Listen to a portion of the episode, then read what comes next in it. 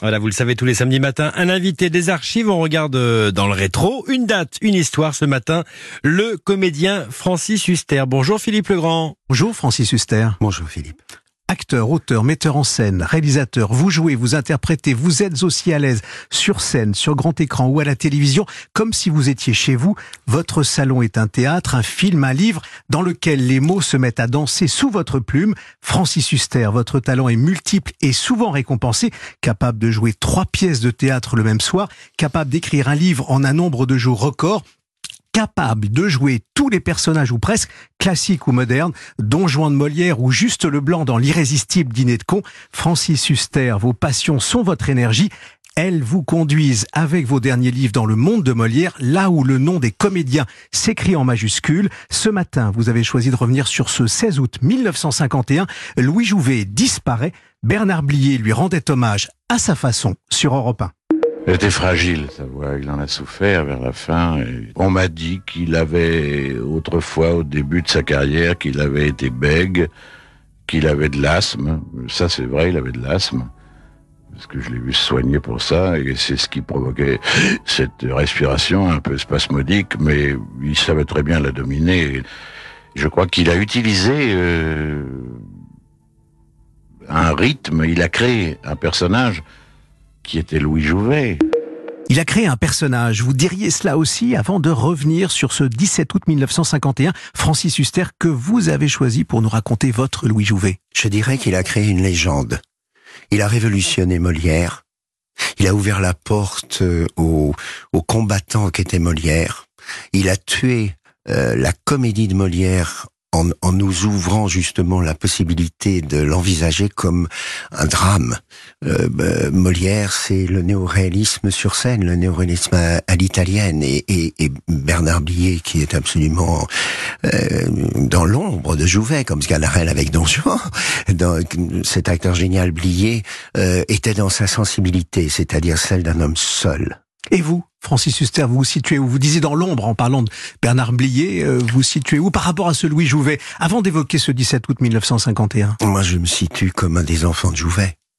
Il a considérablement euh, fait renaître chez le comédien la grandeur d'âme. C'est-à-dire que tout d'un coup, le métier de comédien retrouvait sa dignité. Francis Huster, ce 17 août 1951, c'est votre date aujourd'hui sur Europe 1. Vous l'avez choisi. Louis Jouvet disparaît. Euh, le monde du spectacle est en deuil. Vous étiez où à ce moment-là? À ce moment-là, j'avais 4 ans. Mais Jean-Louis Barrault se trouvait là pour euh, l'oraison funèbre. Et Dieu sait si Jean-Louis était comme euh, Huster, mon frère, Francis, mon fils, un héros aussi, mais un héros comme fils aîné de Jouvet et l'hommage qu'il a rendu était absolument incroyable parce que les larmes coulaient, certes, sur le visage de Jean-Louis, mais il avait cette certitude que Jouvet venait de lui passer le témoin. C'est ça qui est très important, c'est de comprendre qu'à partir de Jouvet, les troupes de Barreau, de Villard, de Jean Danet, euh, Chéreau, Vitesse, euh, toutes les, les troupes... vôtres ensuite aussi. Oui, Francis Huster. Oui, absolument. Mais c'était presque une leçon de morale, j'allais dire une leçon de Molière, d'envisager le, le, métier de comédien comme acteur de troupe. Acteur de troupe, ce Louis Jouvet, vous avez revu, vous qui êtes venu au théâtre, vous avez, et au cinéma, et, et dans ce monde artistique, vous le comédien, vous êtes beaucoup inspiré au fond de son ton, de son rythme, de sa façon d'être, de ses leçons aussi. Je me suis beaucoup inspiré sur les conseils de Pierre Dux que Jouvet avait mis en scène à la comédie française, dans l'illusion comique, je me suis inspiré de, de ce puits incroyable que Jouvet nous a, nous a offert, le silence. C'est-à-dire qu'avant Louis Jouvet, jouer Molière, c'était le rythme à la Fédo, c'était le rythme à la Labiche, c'était le rythme à la, à, la Goldoni, c'était toute, toute la comédie était une question de rythme comme par exemple de, de finesse, des, des coupures de, de, de, rythme, alors que Jouvet a imposé le silence. Donc ça veut dire il a imposé le regard et le silence, non de Louis Jouvet, mais de Molière. Et le battement de cœur peut-être aussi. Mettre de l'humain dans les mots, dans les textes, dans ce qui se joue, dans ce qui se dit, dans le trame. Philippe, le précédé, C'est-à-dire qu'on comprenne bien, le joueur de tennis, il a sa raquette, il a sa balle, il, met le bras en arrière et il lance la balle. L'acteur doit avoir son âme comme sa raquette, revenir en arrière en lui-même pour trouver l'émotion, la rage, la colère, la tendresse et jeter la réplique parce que les mois l'a précédé. Donc les mois, c'est le regard du comédien avant de dire la phrase.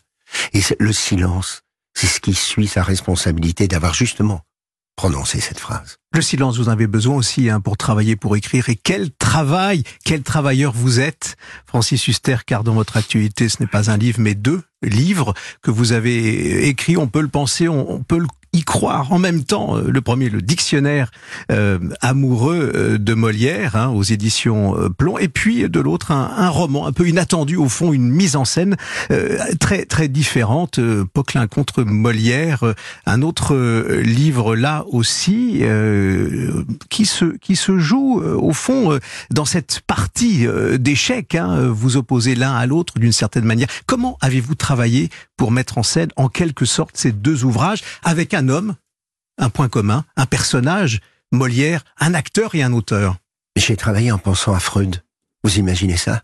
C'est-à-dire que je me suis dit, mais pour quelle raison on a le culot d'appeler les œuvres de Molière, les pièces de Molière, alors qu'il les a jamais écrites? C'est Jean-Baptiste Poquelin, l'écrivain. Et puis j'ai pensé tout d'un coup que comme Freud s'était inspiré de Zola, j'ai creusé dans Zola et je me suis dit qu'effectivement Molière c'était le comédien, Poquelin c'était l'auteur et qui se détestait. Donc ça veut dire que comme Charlot et Chaplin se détestaient. On, on disait les films de Charlot, on disait pas les films de Chaplin. Alors qu'est-ce qui s'est passé? J'ai commencé à écrire pendant trois ans ce dictionnaire amoureux, jour et nuit. Et puis quand le Covid est arrivé, c'était vraiment, alors plus que jour et nuit, c'était jour, jour et nuit, nuit, puisque j'étais tout seul, séparé de ma famille pendant pendant des mois et des mois. Et, et, à peine j'avais écrit pendant trois, quatre heures euh, sur les personnages, sur les pièces, sur sa véritable vie, sur sur Molière dirigeant ses comédiens. Ça, c'est le dictionnaire amoureux. comme accro avait comme Vogel, c'est du Molière. Molière. Euh, Dit Gainsbourg, vous le racontez. Gainsbourg dans une représentation de Don Juan. Et ça, c'est ce qu'on trouve dans le dictionnaire amoureux. C'est ce qu'on trouve dans le dictionnaire amoureux parce qu'il fallait aussi qu'il y ait tout un côté euh, comique, rageur et colérique et, et comique. Et, et, tout d'un coup, je me reposais en imaginant, j'avais pas du tout l'intention d'en faire un livre, mais je, en imaginant le duel justement entre l'auteur et l'acteur, Poquelin contre Molière dans sa loge. Francis Huster, merci d'être venu sur Europe 1 ce matin. On a avec vous retrouver euh, la force, j'ai envie de dire l'âme aussi, après euh, ce que vous nous avez dit, euh, l'âme de ce Louis Jouvet, le 17 août 1951, lorsqu'il s'éteint. On a évoqué vos deux livres à lire, le dictionnaire Amoureux de Molière, toujours Molière et encore avec ce roman, cette mise en scène incroyable. Poquelin contre Molière, c'est votre deuxième livre et votre chanson dans votre playlist. Charles Aznavour, il fallait qu'on évoque la bohème. Et évoquer aussi l'arménien Aznavour cet homme qui n'a jamais trahi ses racines. Merci d'être venu sur Europe 1. À bientôt. Au Merci revoir, Philippe. Je vous parle d'un temps que les moins de 20 ans ne peuvent pas connaître. Montmartre en ce temps-là accrochait ses lilas jusque sous nos fenêtres et si l'humble garni qui nous servait de nid ne payait pas de mine. C'est là qu'on s'est et toi qui posais nu. La bohème, la bohème, ça voulait dire on est heureux.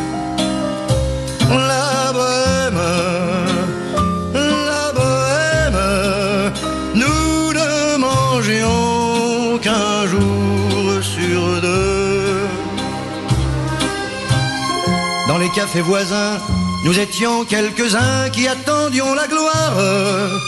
Et bien que miséreux, avec le ventre creux, nous ne cessions d'y croire. Et quand quelques bistrots, contre un bon repas chaud, nous prenaient une toile, nous récitions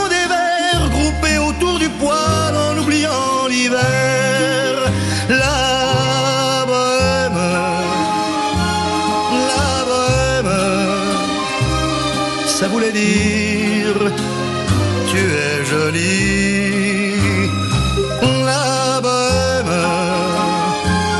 la bohème, et nous avions tous du génie. La bohème de Charles Aznavour, le titre euh, choisi par Francis Huster, l'invité ce matin de Philippe Legrand.